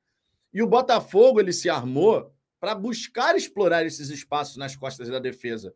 Atrair o Cruzeiro para eles subirem a sua linha de marcação e a gente conseguir sair naquele contragolpe. Só que isso não aconteceu por um simples fato. O Botafogo hoje estava numa jornada, tecnicamente falando, tenebrosa. Não conectou nada, não conectou nada. Nada, não então, tinha prosseguimento. Não tem, não tem estratégia, Ricardo, que dê certo se não, o gesto como. técnico não é executado corretamente. Não, você pode pensar o que você quiser, certamente, de novo. O Laje não é o Castro, e algumas críticas que eu já vi sendo feitas ao, ao Laje, eu também vi sendo feitas ao Castro lá atrás. Ele estuda o adversário. Ele, quando falou antes do jogo começar, por que, que ele botou o Júnior Santos? Ele disse: vai ser jogo a jogo, adversário a adversário. Ou seja, ele olhou e falou: eu tenho que botar o Júnior Santos. Não dá para jogar com o Segovinha logo no começo, ou então com o Sauer. Eu vou ter que botar o Júnior porque eu vou precisar desse cara um pouco mais forte ali na recomposição e fisicamente melhor também. Ele deu essa, ou seja, ele estudou o adversário identificou aquilo que ele achou que ele tinha que identificar, que era ponto forte, e falou: eu vou me blindar aqui, para isso eu preciso do Júnior. E também a arrancada para explorar isso que o Vitor acabou de falar. Deu errado. Deu errado, o time não jogou nada. Tava, tecnicamente, o time estava muito mal. É, o gramado, assim, obviamente o Botafogo não deixou de ganhar o jogo por conta do gramado mas deu para ver em vários momentos que estava atrapalhando demais o Botafogo. O Botafogo é um time muito técnico no meio-campo, é um time que roda muito bem a bola, aquelas inversões. O Botafogo, né, um dos motivos do, do tapetinho fazer tanto, tanta diferença é que ele propicia que o Botafogo faça aquilo que os jogadores dele gostam de fazer, ou gostam de fazer, que é trocar esses passes, é, essa, é botar velocidade, fazer a bola andar. O Marlon ele está ali para isso. O Marlon Freitas, qual é a função dele? ele protege ali a zaga e tal, tudo bem, mas ele é o cara que acelera o jogo na hora que tem que acelerar, diminui o ritmo, roda a bola, faz o balanço. É para isso que ele está ali. E para isso depende de quê? De um gramado que faça com que o passe dele chegue onde, é, chegue onde tem que chegar. E o gramado de hoje não propiciava. Quantas vezes vocês viram o Eduardo ao longo do jogo recebendo a bola e a bola batendo na canela do Eduardo? Eu vi em vários momentos. Claramente ele não estava conseguindo se entender com a bola. Aí tu vai falar, ah, ele não se entendeu com a bola porque o Eduardo é um bagre? Não, o Eduardo é um baita de um jogador. Puta jogador, tecnicamente dos melhores que a gente tem de elenco. Mas ele não estava conseguindo matar uma bola. Aí vai, tu vai falar que, que o gramado não tem influência? Um gramado é um pasto, é horroroso. Horroroso. Ah, Ricardo, mas o Cruzeiro continua. Os caras estão mais acostumados com o Botafogo. A verdade é essa. E quanto mais técnico o teu time for, mais esse tipo de coisa ele vai sentir, cara. Isso é, não sou eu que estou falando. Vários é, jogadores e vários técnicos já falaram isso. Um gramado ruim prejudica muito mais quem é técnico. Embora você possa pensar, poxa, o cara é tão técnico assim, ele vai se adaptar, mas a coisa não funciona dessa maneira. Claramente o time sentiu o gramado hoje. E soma-se a isso que o time não estava num, num, num, dia bom. Ninguém estava num dia bom, tirando o PR e Adrielson. E o Cuesta ali um pouquinho. Tirando esses caras, esquece. E só um adendo, uma coisa que a gente já falou aqui várias vezes, e que hoje ficou ainda mais provado. Num jogo onde todo mundo foi muito mal, o de Plácido estava lá e ele foi o lateral nota 6,5 que ele é. E o de Plácido segurou a ondinha dele ali. Então, mais um jogo onde o de Plácido se mostra um cara seguro e extremamente linear. Extremamente linear, que é o que ele está sendo agora. Fica, acho legal dar o destaque, assim. Ainda mais quando, quando você vê um jogo é, ruim, que o, na média o, o Marçal fez um jogo ruim hoje e está suspenso para o próximo jogo, né? Para é, surpresa de absolutamente ninguém. Engraçado que na relação inicial ele não não aparecia, né? Da transmissão que a gente viu era de Plácido, Tietê, Tiquinho e Segovinha. Uhum. Os quatro pendurados. O Marçal não aparecia com dois cartões amarelos. É, de tanto que o próprio, o próprio Luiz Carlos falou que na, tab na é. tabela dele lá não estava. Mas, o que foi apresentado no primeiro momento era de Plácido, Tietês, é, Tiquinho e Segovinha. E o Marçal tava, tipo assim, sem nada no, no nome dele, entendeu? Eu até me surpreendi com essa informação depois. Vamos de Hugo, então, contra o Internacional. Né? E lá na frente. Não é nenhuma tragédia, né? Não é, não, é não é, é nenhuma, tragédia. tragédia. Tem ido bem. Mauro Fernandes aqui mandou um superchat. Mauro, já estava na tela, Mauro. Calma. Eu não podia simplesmente interromper o Ricardo para ler o superchat. Agora eu vou ler seu superchat. Vai chegar, vai eu chegar. Agradeço, agradeço, agradeço. O Josa Novales postou que o Botafogo pode trazer o atacante Adama Traoré. Muito bom jogador, se não me engano, espanhol. Procede? Cara, se procede interesse do Botafogo nesse atleta, eu não sei. O Bruno Lage já trabalhou com o atleta no Wolverhampton, né? O Marçal já trabalhou com ele também. Então, não sei, sinceramente, se tem alguma coisa. E, honestamente, Mas não é, é ele não é. aguardar para ver o que, que o Botafogo vai fazer em relação a é isso é agora. Ele não é o Adama Traoré é de lado, né? Não é... Ele é de lado, ele não é camisa 9. Não é de lado, é de lado. não é camisa 9. Tem esse detalhe aí. É, também temos aqui o superchat do Eudemiro Santos. Perfeita a sua análise, Vitão. Tamo junto, Eudemir. Obrigado pela moral, meu querido. Deixa eu ver aqui outras mensagens, ó. O. Cadê? O Gá, tem aqui também o Gabriel Moura aqui virando membro do canal. Obrigado, Gabriel. Gabriel, aquela parada. Se tu achar que o que você tá querendo fazer vai dar certo pro Tiquinho, vai na fé, irmão. Vai na fé, tá todo mundo te apoiar pro Tiquinho poder estar tá de volta o mais breve possível aí, né? É, Tomara que assim Se seja. for, cara, sendo consensual, nada contra. Tá tudo. Com tá certeza. Tudo Júlio César, a análise de vocês está perfeita. Na minha visão, tínhamos levado um nó tático, mas a questão técnica mais instrumento de trabalho fez muito sentido para mim. Cara, é sempre um ponto interessante de se destacar, porque é um conjunto de fatores, né? A gente vai poder falar, ah, mas o gramado é para as duas equipes. É verdade, o gramado é, é para as duas equipes. Só que aí você tem um detalhe importante. Quando você. A galera não reclama que no gramado sintético, ah, leva um tempinho ali para se adaptar, porque a bola vai muito mais rápido, não sei o quê. Num gramado ruim, também leva um tempinho para você se adaptar. E aí, quando você tem aquele segundinho a mais para você tentar dominar uma bola, E isso aconteceu com o Marlon, isso aconteceu com o Tietê, isso aconteceu com o Eduardo, isso aconteceu com o Tiquinho, isso aconteceu com o Júnior Santos. Aquele segundinho a mais, você perde a oportunidade de fazer uma tabela rápida, de conseguir escapar, de conseguir fazer o lançamento que colocaria um companheiro em situação de tentar agredir a área do adversário. Fora que você nunca pode desconsiderar, além de toda a parte técnica, tática, física, a parte psicológica do jogo. Tu erra a primeira, tu erra a segunda, tu erra a terceira, tu erra a quarta. O que, que vai acontecendo com a confiança coletiva e individual? Ela vai reduzindo. É. é uma coisa natural. Porra, tô num dia horroroso, irmão, não tô acertando nada.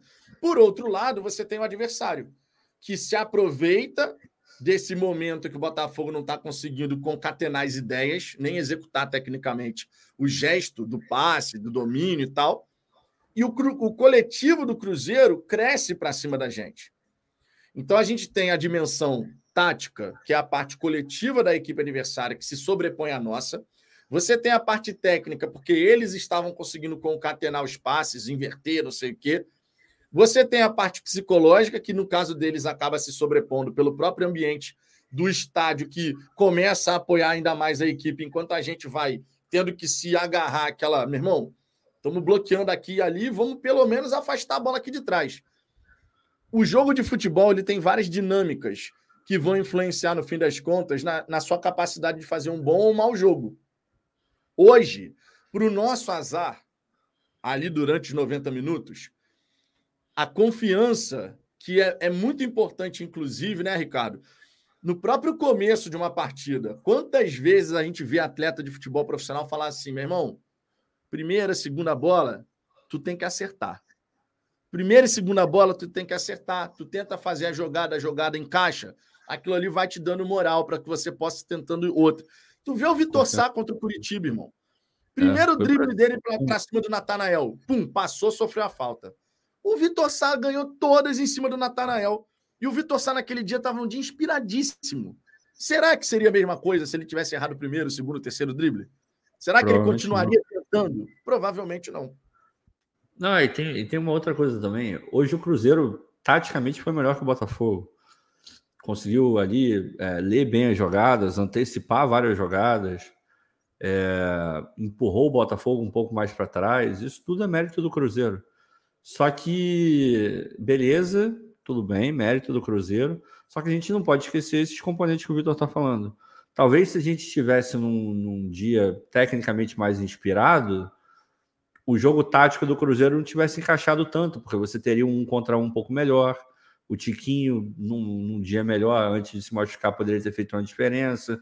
O Eduardo, se estivesse conseguindo dar a fluidez de jogo que normalmente ele dá, e o Marlon também de repente você poderia ter desarmado essas, é, esses gatilhos que o Cruzeiro botou de maneira tática. Então, tem várias nuances aí no meio. O trabalho do Cruzeiro tem muito mérito hoje de anular taticamente o Botafogo, mas a gente não pode esquecer que também tem um, teve uma ajuda do Botafogo nesse, nesse contexto, onde o Botafogo não jogou aquilo que ele pode jogar e não jogou nem perto daquilo que ele pode jogar, que é o pior de tudo. Agora, de novo, mesmo dentro desse mar de deméritos do Botafogo, houve um mérito absurdo do time, que foi o setor defensivo, que mais uma vez se mostrou muito forte. E mais uma vez o Botafogo se mostra um time que se recusa a perder. Esse time do Botafogo não entrega ponto para ninguém de mão beijada. Vários dos jogos, e aí agora eu estou falando diretamente para esses torcedores que ficam. Ah, é, andando de mão dada com o Botafogo fracassado. A gente teve alguns, alguns jogos esse ano no Campeonato Brasileiro que o Botafogo, esse Botafogo que vocês tanto gostam, teriam, teria perdido o jogo. Hoje era um. Esse Botafogo fracassado, azarado, teria perdido para o Cruzeiro hoje. O goleiro, o PR não teria pego as bolas que pegou. O que passou perto teria entrado. Teria acontecido tudo isso. E não foi o que aconteceu. Porque esse Botafogo é um Botafogo completamente diferente. Esse é um Botafogo que não se entrega, que tem mérito mesmo quando não joga, não joga bem. Porque é um mérito. Você não ter tomado o gol e não ter perdido o jogo hoje foi um mérito. Porque não foi um, do nada, não foi um acaso. O Botafogo trabalhou para não tomar o gol. seja os seus zagueiros, a sua linha defensiva, o meio-campo que ajudou, seja o PR que, quando tudo não, não conseguiu barrar, ele estava lá para barrar, que é o trabalho dele.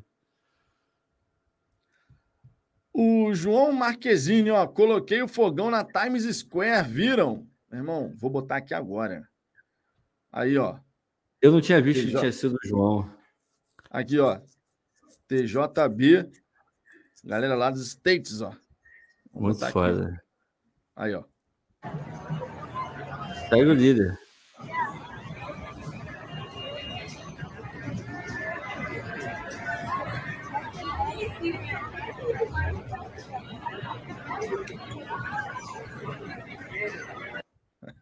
Aí agora já apareceu outra coisa aqui. É, já, já. Já foi rapidinho, foi rapidinho. Era o Tiquinho e o. Quem, quem foi mesmo que falou que. Aqui, ó, o nosso glorioso Gabriel, porra, aqui, ó. Foi o Tiquinho, era o Tiquinho e o Gabriel ali naquela imagem ali que apareceu. Vitão, na moral mesmo, nosso pior jogo no ano. E ainda assim conseguimos aumentar a diferença para o segundo colocado. Tudo a nosso favor. Só não vê quem não quer. Seremos. Seremos, Gabriel, seremos. E a cada rodada que passa, meus amigos, sobra menos tempo para os adversários tentarem fazer alguma coisa. Não vamos esquecer desse detalhe, tá? Cada rodada que algum adversário tropeça e o Botafogo ganha, cada, advers... cada rodada que eles não conseguem encurtar de fato essa distância, é mais um passo que o Botafogo dá em direção à taça. Então a gente vai se aproximando, pezinho no chão, jogo a jogo, mas ó, repito, Começamos a rodada com 12 pontos, terminamos com 13 e de repente poderíamos estar aqui falando: ah, agora são 10 pontos de vantagem. O Flamengo ganhou o Cuiabá, mas não, o Flamengo foi atropelado pelo Cuiabá. O tão badalado Flamengo foi atropelado assim pelo Cuiabá. foi atropelado pelo Red Bull. Assim como empatou com o América Mineiro em casa. Exato. É isso, cara. É esse o campeonato Exato. que a gente está jogando. É esse o campeonato que a gente está jogando. Diego Pandeló, louvor para todos os jogadores, mas espero uma alternativa ao Janderson contra o Inter. Abraços, irmãos. É, vamos ver como é que o Bruno é. Lage vai pensar a montagem da equipe antes de pensar no Internacional. Temos o compromisso lá no Defensores Del Chaco. No meio dessa semana, Guarani e Botafogo. A gente já tem a vantagem de 2 a 1 Vamos em busca dessa classificação para as quartas de final da Copa Sul-Americana, né?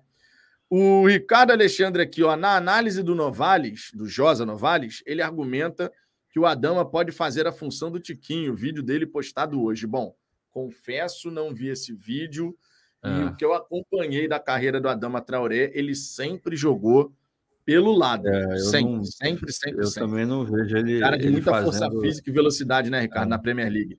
É, ele, enfim, e, e, é quase impossível não prestar atenção nele, visto é, que o rapaz ele, ele realmente é, ele é muito forte, né? É, é, destacado assim. Fora que ele joga besuntado de óleo, tem isso também, né? É, é um, um personagem sugêneres no futebol, o Traoré. Mas cara, ele não é ele não é esse camisa 9 não, cara, sinceramente. É, e fora que a gente estava falando de outros, o Traoré custa alguns milhões por mês. Ele não vem para para jogar por 500 mil reais. Esquece, não, não é esse nível de jogador. Então, o que eu estou imaginando, cara, sinceramente, se o Botafogo for para o mercado, é um jogador, sei lá, no, no nível do, desse atacante que chegou por Vasco aí. É um cara que tem, já teve algum destaque, já foi artilheiro de algum campeonato aí relevante, mas que não é tão badalado, que custa pouco. Eu acho que é isso, cara. Se vier, acho que vai vir nessa nessa pegada aí. Esses caras, estrelas e tal. Pô, no momento que a gente estava começando a temporada, em momentos que a gente, em teoria, tinha um pouco mais de dinheiro, esses caras não chegaram, não consigo ver agora como um momento para eles chegarem, sinceramente. Olha o Pedro aí, ó. Glórios Botafogo. Seremos, boa, amigos. Mano. Seremos, seremos, é seremos. O Rafael Ramos. Ah, galera aí, ó, inscrevam-se. O Glórios Botafogo faz um trabalho muito bacana. Vai Você pode, inclusive, estudar inglês escutando as é informações do Botafogo com o glorioso Pedro. Então inscrevam-se é lá no Glorioso Botafogo, está sempre trazendo as novidades em inglês. O Rafael Ramos, prova de fogo vai ser a sequência: São Paulo, Bahia, Flamengo, Galo, Corinthians, sem o Tiquinho. Bom, não dá para a gente cravar que o Tiquinho não vai jogar nesses confrontos. É. Vamos com calma. Vamos com calma. Não dá para saber.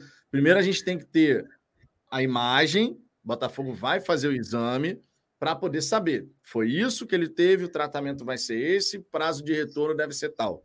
Lembrando sempre que, por diversas vezes, esses atletas importantes, eles acabam fazendo um tratamento em período integral. Nada impede, por exemplo, que o Tiquinho né, busque fazer ali duas, três sessões de fisioterapia por dia. Duas, normalmente, eles já fazem. Mas, de repente, até três sessões para poder estar disponível o mais breve possível. Então, muita calma nessa hora, porque quando a gente fala do jogo, por exemplo, contra o Corinthians, até pegando aqui o calendário de jogos do, do Botafogo, o jogo contra o Corinthians no segundo turno, ele está marcado para o dia 20 de setembro.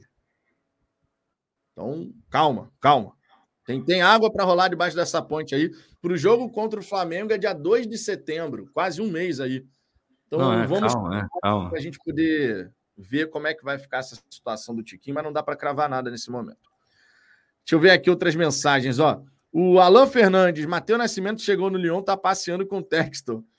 Cara, faz parte do contrato do Matheus. Eu, eu entendo que a galera fala que, pô, é estranho, o cara no meio da temporada foi para lá para poder fazer não sei o quê. Tá errado, é, né? É estranho, é estranho, tá errado, é estranho. Tá errado, tá errado, tá errado. É tá errado, tá errado. É, assim, estranho e tal, mas tá errado. E por que que tá errado? Primeiro que o Matheus, ele... É, o fato do Matheus estar lá freou certamente a chegada de um atacante para ser reserva do Tiquinho. A verdade é essa. Por tudo que a gente já falou aqui de é, na renovação do Matheus, para ele de fato se convencer a renovar, é, aumentou bastante o salário dele, ele está ali, é um dos maiores salários do elenco, é, tudo isso, então ganhou as oportunidades. Cara, barrou a chegada de um atacante para ser o reserva do Tiquinho. Então, já que isso aconteceu, não pode, no momento que o Botafogo está disputando o Campeonato Brasileiro para ser campeão e está precisando de um, de um reserva para o Tiquinho, ele não pode estar viajando para a Europa, cara. Desculpa. Ele tinha que estar no Mineirão hoje. Simples assim. Não era o Janderson. Quem tinha que estar lá era o Matheus, porque ele era o reserva. É, por conta da, da presença dele que a gente não tem um atacante para ser reserva do Tiquinho. Basicamente falando é isso. Então tá errado. Tá errado. Tá errado. Quer mandar o Matheus para a Europa para fazer tour com texto? Era para ter um atacante para ser reserva do Tiquinho hoje no Mineirão. Simples assim. Simples assim. É, no meio da temporada você fazer esse tipo de movimento realmente não, não, não, tá errado, dá, né? Tá errado, pô. Tá errado, porque, tá errado, Até porque na ordem de vamos botar assim, na, na hierarquia, seria Tiquinho, Matheus, Janderson. Aí o Janderson começou a ganhar espaço, até por conta da lesão do Matheus, ele teve a oportunidade. E aí, de repente, no meio da temporada, sem ter contratado um outro centroavante, você manda o Matheus para fazer esse. Ah, não, vou lá ver o amistoso do Crystal Palace com o Lyon, depois eu vou para a França para poder conhecer a estrutura do Lyon. É, realmente, né? Enfim, vamos ver como é que o Botafogo vai conduzir toda essa situação. Vitor, só, só faz, só faz, só vai fazer algum sentido, e eu nem sei se pode, a janela está aberta ainda? Tá, né? Para contratar, para ele sair? Para contratar só livre. Para ele sair. Não, não, não, para o Matheus sair. Ah, não, para ele sair para a Europa vai até dia 31 de agosto, por exemplo. Então, só faz sentido o Matheus ir para a Europa se ele for se ele sair agora. Se ele for negociado ou para o Crystal Palace ou para o Lyon. Se ele não for negociado para o Crystal Palace e para o Lyon, não faz o menor sentido ele estar na Europa agora. Zero sentido. Faz essa porra quando acabar a temporada, pô. Não é para fazer agora. Ele não é o reserva? Ele não tá lá? Não é uma opção válida? Não ganha? Não tá um dos maiores salários do Botafogo? Pô, irmão, desculpa. Aí não tem como defender, não, cara. Não tem, na minha visão, não tem outra forma de, de, de enxergar essa situação. Não tem. Não tem. Não tem, pô. Não, eu concordo com você, eu concordo. O momento é completamente inoportuno, porque gosta a torcida ou não do Matheus, no elenco do Botafogo, numa hierarquia que a gente conhece, né? O Matheus seria a alternativa ao Tiquinho na ausência dele. É, Hoje na é prática não é, né? Na prática é o Janderson. Ah. É, na prática virou o Janderson. Depois da lesão do é, Matheus, é, o Janderson acabou é. tomando a frente. Mas é um momento inoportuno. Obviamente é um momento inoportuno. É, deixa eu ver aqui outras mensagens. Ó, o Pedro Henrique, boa noite. Vitão e Azambuja pode escrever. O Botafogo vai ser tricampeão no jogo contra o Santos. Que baita goleiro é o PR, agarra demais. Bom, se acontecer um jogo contra o Santos, seria muito emblemático, né? Muito Porra. emblemático. Marcílio Silva, tem torcedor que acha que vamos ganhar sempre e fácil. Não é assim. Ótimo empate e digo isso antes do jogo do Flamengo. É, o Flamengo depois veio perder por 3 a 0. Mário Vieira, Laje está meio perdido com o elenco. Qual o sentido das substituições? Não entendi mesmo. Bom, vamos por partes, né?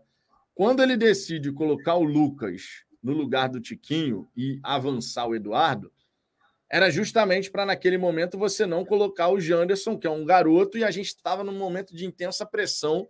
O Eduardo já tinha feito aquela função, ele pode fazer aquela função de falso 9.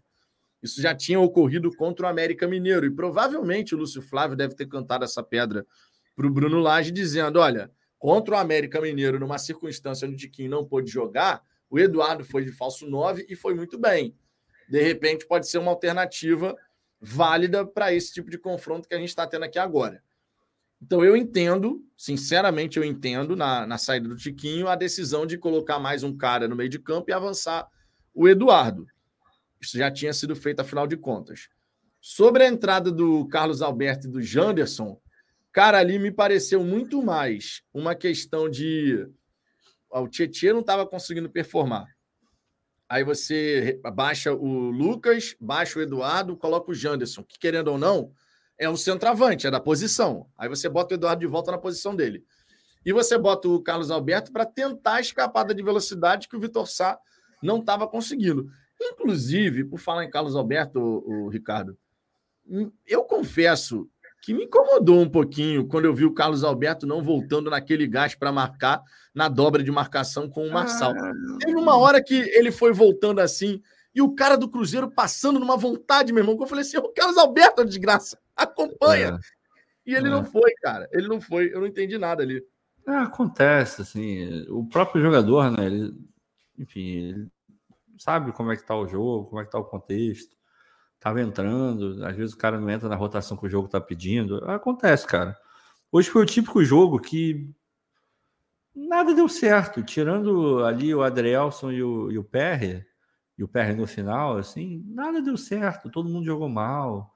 Então, assim, eu nem fiquei puto, não. Para mim tava casando ali com com a situação do jogo, assim, todo mundo jogando muito mal. O Marlon não estava jogando o que ele pode jogar. O Tietchan estava se embananando com a bola em, em vários momentos. O Eduardo, para mim, o maior choque de hoje foi o Eduardo. O nível que o Eduardo conseguiu entregar hoje foi muito baixo.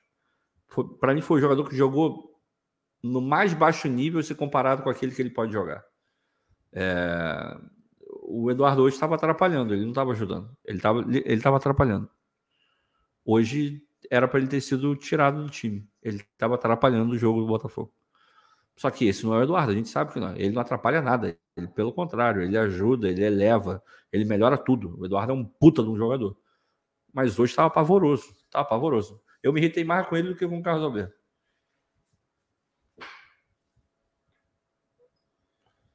É, o Eduardo realmente estava numa jornada muito ruim. Tava ruim, de ruim. Muito ruim. Mas, obviamente, todo mundo sabe que o Eduardo tem crédito pra caramba, mas realmente hoje estava merecendo sair da equipe porque não estava ah, conseguindo contribuir em absoluto, né? Estava ah. realmente mal. É, deixa eu ver aqui outros comentários. Ó, o Wilson Cerqueira, vocês não acham que o Pepe estudou profundamente como anular o esquema do, do Laje e este tomou o seu primeiro nó tático do brasileiro? O que aconteceu não com o Tiquinho era previsível. Tático. É, não teve nó tático, cara. Não a gente não pode desconsiderar que o time do Botafogo, de modo geral, hoje, tecnicamente, esteve num dia muito ruim, cara. Ajudou, e, meu irmão, ajudou. Não existe plano de jogo que dê certo se tecnicamente você não consegue trocar passe. Não hum. existe, cara. Você pode pensar no melhor plano de jogo possível. Se você não consegue concatenar dois, três passes, se você não consegue conectar as jogadas, esquece. Esquece, não, não tem jogo. O Cruzeiro foi bem? Obviamente que foi bem. Ninguém está querendo tirar o mérito do Cruzeiro. Mas o nosso time hoje, ele estava numa frequência completamente estranha. Contribuiu, facilitou o trabalho do Cruzeiro, que teve todos os méritos do mundo de anular o Botafogo. Mas anular o Botafogo jogando mal é uma coisa. Anular o Botafogo jogando muito bem é muito mais complexo. Eu não estou falando nada extraordinário. Então hoje, sim, o Cruzeiro tem mérito, mas teve bastante demérito do Botafogo. O Botafogo jogou porra nenhuma hoje, a verdade é essa. Jogou nada, nada, inexistiu. Tirando a parte defensiva, tudo foi horrível, horrível. A mérito do Cruzeiro que soube aproveitar isso. Só que aí você, aí para você ver como o gap é tão grande, num jogo onde o Botafogo joga tão mal, mas tão mal e que o ataque ainda existe, não foi um jogo onde o Botafogo foi amassado pelo Cruzeiro. Por quê? Porque o nível técnico entre as duas equipes é muito diferente, mesmo com é, a melhora do Cruzeiro e com jogadores de nível melhor que eles conseguiram botar no time. A diferença técnica entre o Botafogo e o Cruzeiro é grande. Só que hoje você conseguiu equiparar porque o Botafogo estava numa jornada muito ruim, cara. Muito ruim. É, e o grande X da questão nesse, nesse momento do trabalho do Laje é que os caras consigam rapidamente ir assimilando aquilo que o Laje está tentando passar para eles. A gente já tem uma base, a gente já tem um, um, um, modo de jogar, um modo de atuar, mas que essas, esses ajustes que o Laje for fazer na, na equipe, que os nossos atletas consigam assimilar o mais rápido possível. É. Né? E aí servem os treinamentos, os próprios jogos, os, os resultados, as vitórias isso vai gerando confiança naquilo que tem, tem sido feito, né? E a gente, uma hora e 37 de resenha, esse pós-jogo aqui de Cruzeiro 0, Botafogo 0. Eu queria agradecer imensamente a presença de cada um de vocês. Ricardo, voltando aqui a participar das nossas lives, depois de passar esse período aqui no Brasil, viu um monte de jogo do Botafogo, viu resultados positivos, inclusive a vitória. É capaz, hein? É capaz de eu voltar ao Brasil muito breve. Muito breve. Oh, Isso aí é papo, oh, papo outro dia. Oh, então daqui a pouco teremos novidades. Teremos novidades. Mas muito obrigado, gente, de verdade. Tá? Amanhã eu estou de volta aqui na hora do almoço para a gente poder seguir falando de Botafogo, oh, repercutir Rony. as falas do Laje, Rony Marques aí presente, repercutir as falas do Bruno Laje, dos próprios jogadores né, do Botafogo e, claro, a gente já também olhando um pouquinho aí para a Copa Sul-Americana, meio de semana importantíssimo para a gente poder confirmar vaga nas quartas de final. E, claro, vamos acompanhar as notícias, as novidades sobre Tiquinho Soares. Todo mundo está preocupado Aí, com essa situação, né? Vê, vê se está bonito. Peraí, não dá para ver, né? Tá longe. Dá para ver quem é? Dá para ver o Tietê, pô. É a capa do, do... É o Tietê, tela de bloqueio do smartphone.